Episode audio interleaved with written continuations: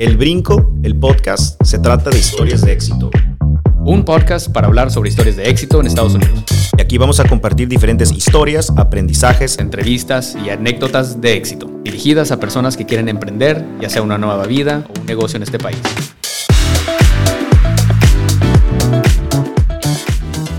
Vamos a platicar de cómo traer tu negocio a los Estados Unidos y conseguir algún tipo de visa.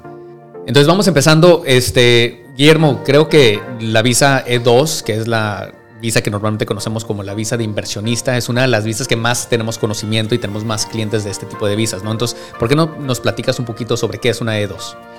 Bueno, la visa E2 es una visa de inversionista para cualquier persona, cualquier extranjero, obviamente, que tiene la intención de invertir en algún negocio, puede ser un negocio nuevo, un negocio ya existente, o una persona que está en proceso de invertir eh, en algún negocio en Estados Unidos que le permite pues precisamente estar en Estados Unidos supervisando esa, esa inversión, sus intereses, el negocio y operarlo. ¿no?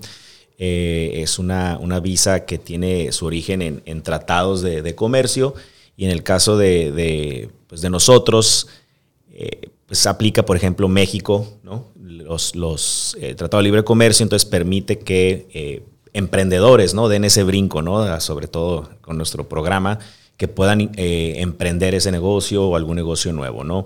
Ahora, hay diferentes tipos de visa de inversión, claro, o, bueno, o algún otro tipo, pero esta visa es una, una visa que requiere una inversión que hasta cierto punto puede ser considerada sustancial, ¿no? Y ahorita, ¿qué te parece si tú platicas un poco de qué, cuál es esa inversión? pero vamos a empezar por también desmentir, ¿no? Que cuando escuchamos visas de inversión, muchas personas lo primero que pensamos son millones de dólares, ¿no? Y sí existe esa opción, pero en este caso es una visa que decimos muchas veces es como el primer escalón o la primera opción para un emprendedor.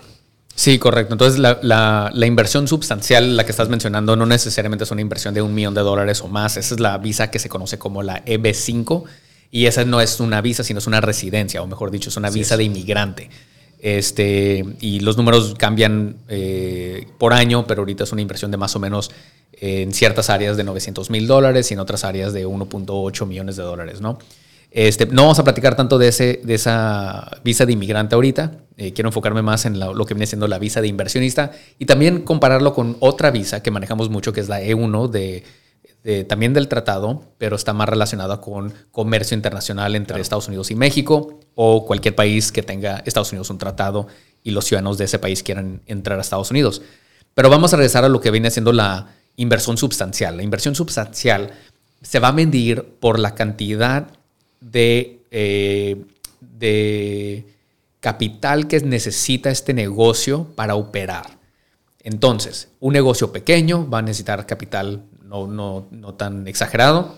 Un negocio muy grande posiblemente necesite más. ¿no? Entre, más pequeño el negocio, eh, vamos a necesitar llegar a un capital suficiente para mantener las operaciones posiblemente hasta un año. La manera que yo le digo a mis clientes es esto. Imagínate que tú quieres abrir un café y en Estados Unidos eh, vas a necesitar 50 eh, mil dólares en inventario, o sea, en equipo, vas a necesitar un año de renta, vas a necesitar contratar dos, tres empleados, eh, publicidad, etc. Entonces tú lo que vas a hacer es ver cuánto costo vas a tener en el primer año y de ahí decir, ok, yo puedo capitalizar la empresa con suficiente para mantener las operaciones de ese primer año, tomando en cuenta que en el primer año no vas a tener tantos, tantos ingresos. Eh, posiblemente va a ser una inversión de 100 mil dólares, 80 mil dólares, 150, dependiendo lo que necesite tu negocio y tú tienes que aportar esa cantidad de, capital al negocio para poder mantener los, los gastos por ese año. Claro, cada negocio tiene sus diferentes necesidades, ¿no? Correcto. Entonces, si estoy entendiendo bien, pues es prácticamente la inversión necesaria, que eso quiere decir sustancial, para que el negocio sea rentable, ¿no? Que haya una utilidad tanto para el negocio como para ti, para el inversionista, ¿no? Correcto. Y eso, eso vamos a llegar a la marginalidad, que es uno de los, de los requisitos también. Pero, pero la pregunta que todo el mundo me hace es, ok, entiendo lo que me estás diciendo, pero ¿cuánto dinero es el mínimo que necesito invertir? ¿no? Entonces vamos a, a, platicar de eso. ¿Qué es lo que tú le dices a tus clientes de cuánto es lo mínimo que necesita invertir en Estados Unidos? Pues digo, obviamente primero hay que, hay que conocer el negocio, hay que conocer el plan, ¿no? Que muchas veces personas no tienen plan, ¿no? Ni quiero platicar de, hay personas que llegan y te dicen, ¿dónde meto mi dinero, no? Eh, no, no, se va por ahí. Eh, que también hay un requisito de comprobar de que realmente el dinero está en riesgo, ¿no? Si quieres ahorita eh, abrimos más de eso, ¿no? Pero creo que ahorita ya, ya dimos la respuesta. Lo que yo le digo es prácticamente cuáles son los planes de tu negocio, qué necesitas para empezar a operar ese negocio. ¿no? Entonces, en, basado en eso, en el plan, en lo que necesita, eh, y pues prácticamente tener un margen ¿no? para el arranque de operaciones.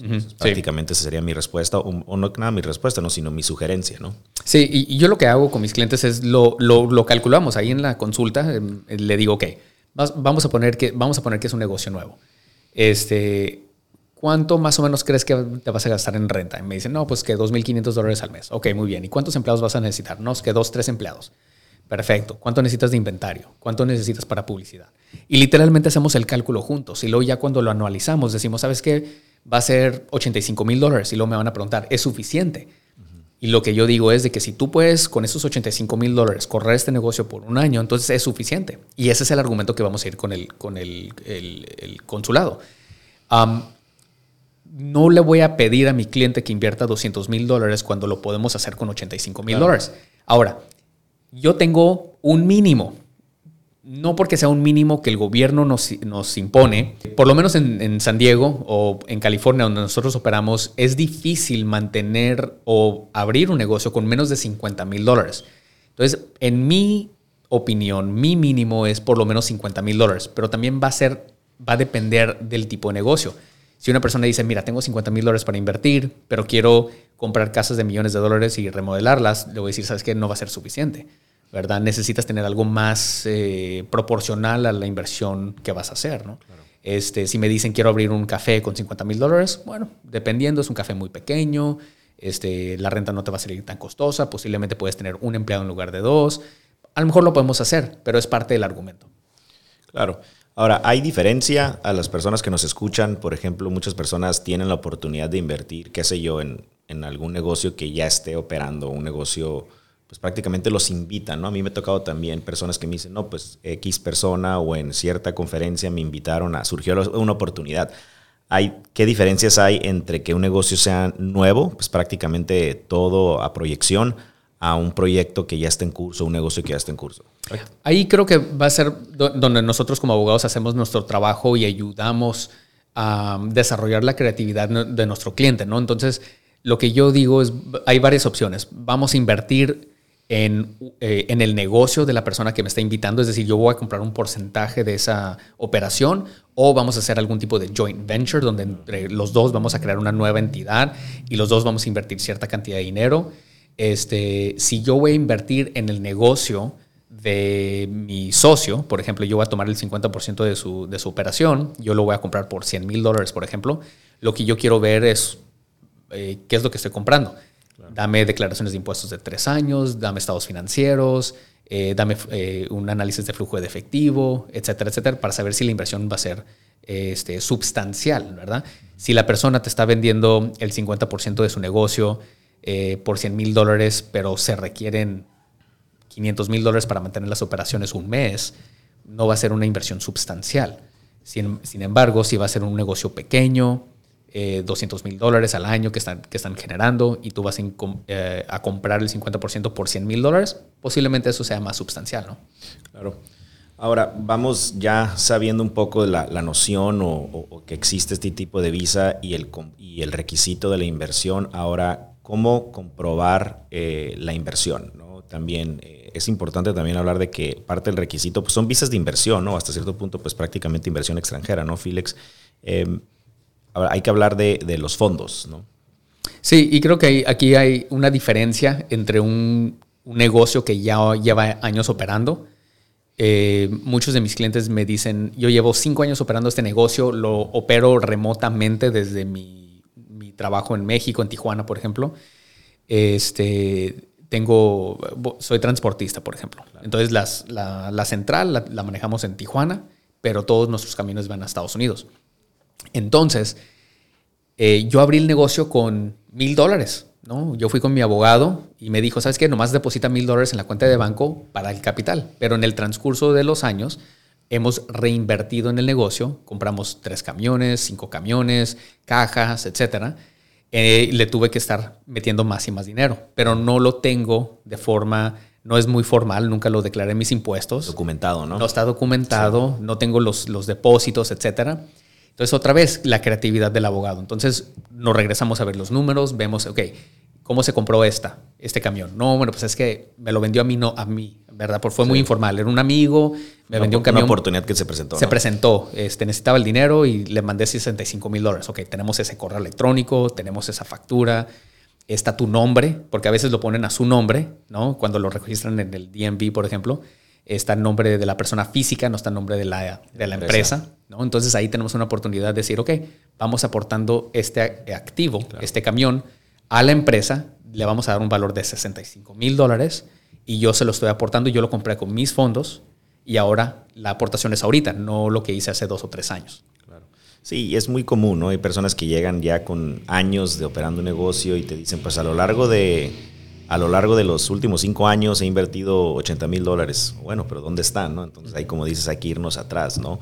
Y, también ahí entramos a, la diferencia, tú dices, pues trabajo como abogados, ¿no? No sé, no me dejarás mentir, yo creo que muchas de las, de las consultas o cuando alguien llega, se sienta contigo y te plantea algún proyecto, pues te dicen, eh, te preguntan qué hacer, ¿no? Y yo creo que hay una diferencia abismal en el qué hacer a cómo hacer, ¿no?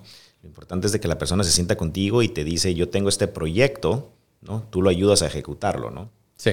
Muy diferente a que, a que tú le digas, invierte en este, bueno, inclusive ya como abogado, en que yo creo que entras hasta en conflicto de intereses, ¿no? Diciendo, aquí, mete tu dinero aquí. Cuando la gente me pregunta eso, te voy a decir mi, respuesta. ¿Qué es tu fuerte? O sea, ¿qué te dedicas? ¿Cómo conseguiste este dinero? ¿Cómo lo ahorraste? ¿no? O, ¿qué es tu pasión? ¿no? ¿Qué te gustaría invertir en los Estados Unidos? Eh, lo platicamos en hace dos o tres episodios donde mencionamos que la diferencia entre las operaciones en México, como un ejemplo, son muy distintos a las operaciones en Estados Unidos. Eh, te puedes imaginar que la burocracia es diferente, los permisos son diferentes, el mercado es diferente, los créditos, hay muchas diferencias. Y no nomás porque eres exitoso en tu país quiere decir que vas a venir a Estados Unidos a ser, y ser exitoso.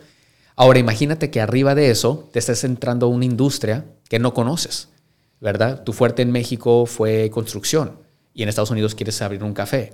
Pues no lo conoces, a lo mejor es una pasión, pero verdaderamente no lo conoces bien y te vas a meter en problemas que no conoces y la probabilidad de que tu negocio sea exitoso disminuye.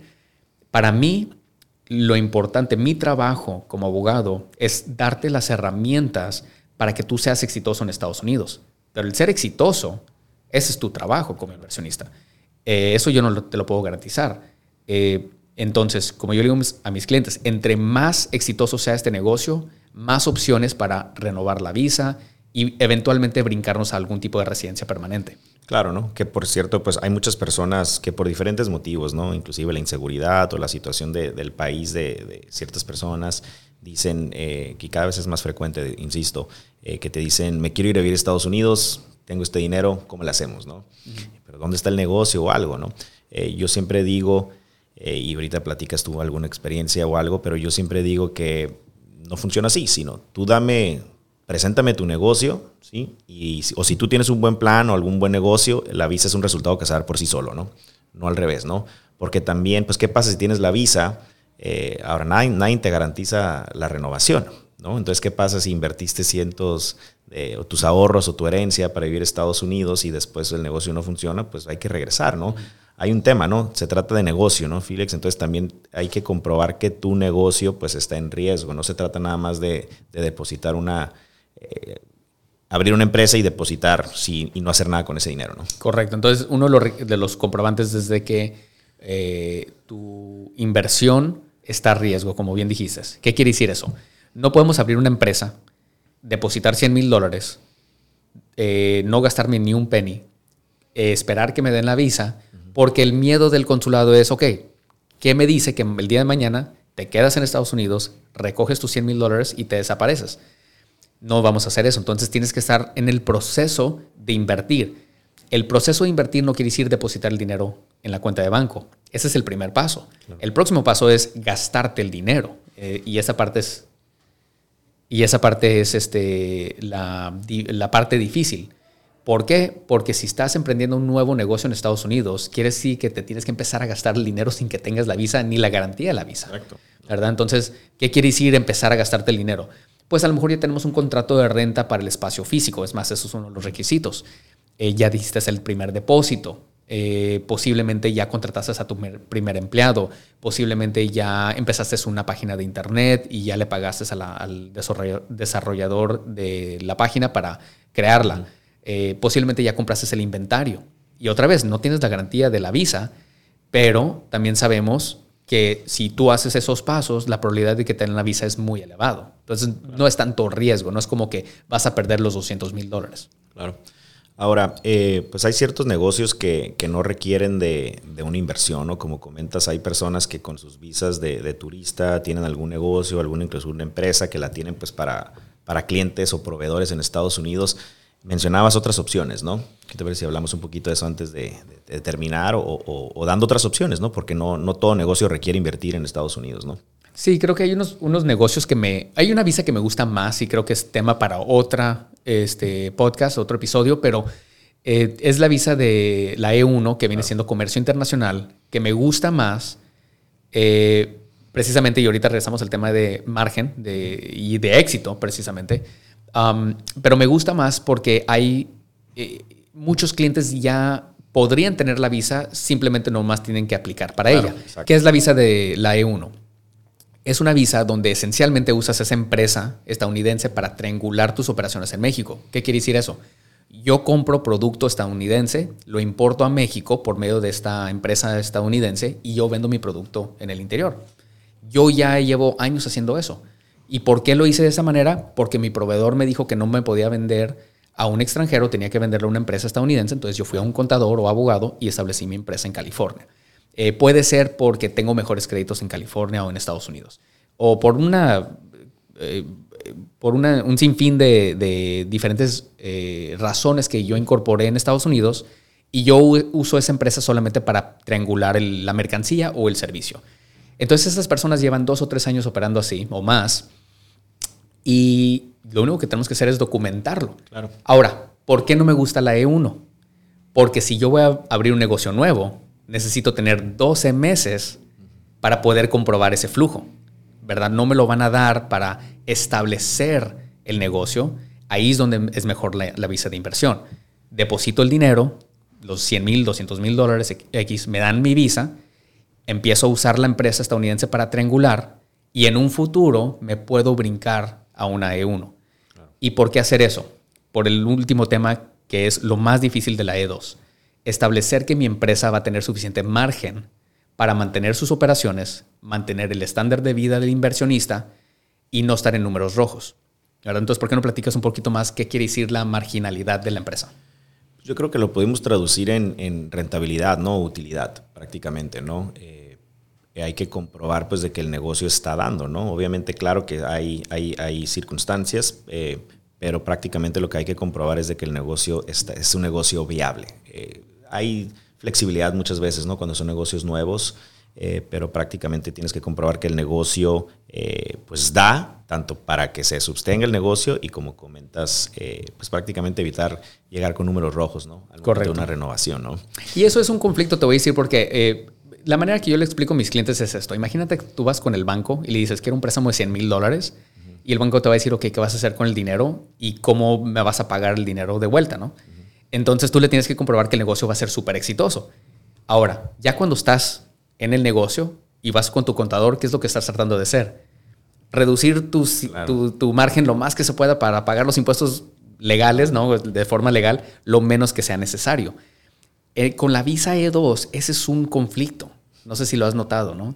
es un conflicto porque por un lado tú quieres reducir tu utilidad lo más que se pueda, pero si el consulado dice, ¿sabes qué? Aquí hay demasiada depreciación o hay demasiados eh, gastos, eh, yo no creo que este negocio es viable. Y tú dices, pues, tenemos el dinero para enseñarlo, pero el resultado final, por creatividad de mi contador... el estado financiero en el momento que me está enseñando eso no lo refleja, ¿no? Exactamente. Y por eso me gusta la E1, porque la E1 no tiene esa marginalidad. Entonces, si tienes un negocio internacional, Muchas veces la estrategia que nosotros implementamos es empezamos con una E2 claro. y cuando estamos pensando en la renovación nos brincamos a la E1. Entonces, en tiempos, si es un negocio nuevo, pues la E2 es, es algo que puedes conseguir a corto plazo, ¿no? Porque pues, prácticamente estás proyectando, es un negocio nuevo o, prácticamente es invertir en un negocio ya existente. Y si entendí bien, la E1 es una visa que vas a obtener ya comprobando que está operando, ya comprobando que hay importaciones, que hay exportaciones, ¿no? Porque tienes que tener por lo menos 12 meses de comprobante del flujo del servicio o del producto. Definitivamente yo creo que vamos a tener que tener otro episodio para hablar específicamente de la E1. Yo estoy seguro que hay muchas personas que nos están escuchando en el interior de la República que importan o exportan ¿no? algún producto, algún servicio. Entonces, quizá es algo que ya tienen sobre la mesa, solo es cuestión de presentarlo, ¿no? Es exactamente. Es un episodio, yo creo que vamos a, tener que programarlo para, para la próxima. Eh, Félix, algo que quieras eh, eh, extender acerca, no sé, EB5 quizá, algunos puntos. Mira, yo, yo lo que diría es de que para mucha gente que nos está escuchando, que lo han pensado, ¿no? Quiero irme a Estados Unidos, hay mucho mercado para mi producto en Estados Unidos o hay mucha oportunidad de crecimiento. Definitivamente toma el riesgo, siempre va a haber un riesgo, por supuesto, pero este, toma ese riesgo, acércate con, nosotros, con un abogado, con un contador y ve cómo puedo traer mi negocio a Estados Unidos. Y nosotros te podemos orientar y eh, no te podemos, repito, garantizar el éxito, pero definitivamente podemos establecer todo para que tú tengas las herramientas para que tu estatus en Estados Unidos no, no se cuestione y que tú puedas viajar libremente traerte tu familia incluso, traerte a tus hijos, traerte tu esposa este, o esposo eh, y, y, por lo menos tener lo necesario para poder mantener tus actividades en Estados Unidos. Sí, claro, ¿no? Tú bien lo dijiste, ¿no? Yo creo que aquí el trabajo del abogado es ser e, ese escalón o impulsar a dar ese, ese brinco y, pues ya lo demás pues prácticamente está en uno, ¿no? Correcto. Hay, hay, que planear bien el negocio porque, repito, es muy fácil, bueno, no quiero decir muy fácil, pero si hay un buen negocio, la visa se va a dar por, por sí sola la otra cosa ya es mantenerla, ¿no? Correcto. Sí, ok. Yo creo que vamos a, alargar estos episodios de las diferentes opciones o, casos de éxito. También vamos a tener invitados. Pues yo creo que es suficiente para hablar de las visas de inversión el día de hoy. Yo creo que sí. Le dimos a todos los puntos claves. Les agradeceríamos mucho que compartan este episodio. También nos, nos manden sus comentarios y sus sugerencias. Pues me despido. El día de hoy nos despedimos. Félix. Quedo a sus órdenes como siempre. Yo soy el licenciado Félix Sánchez. Guillermo Carrasco. Nos vemos la próxima. Adiós.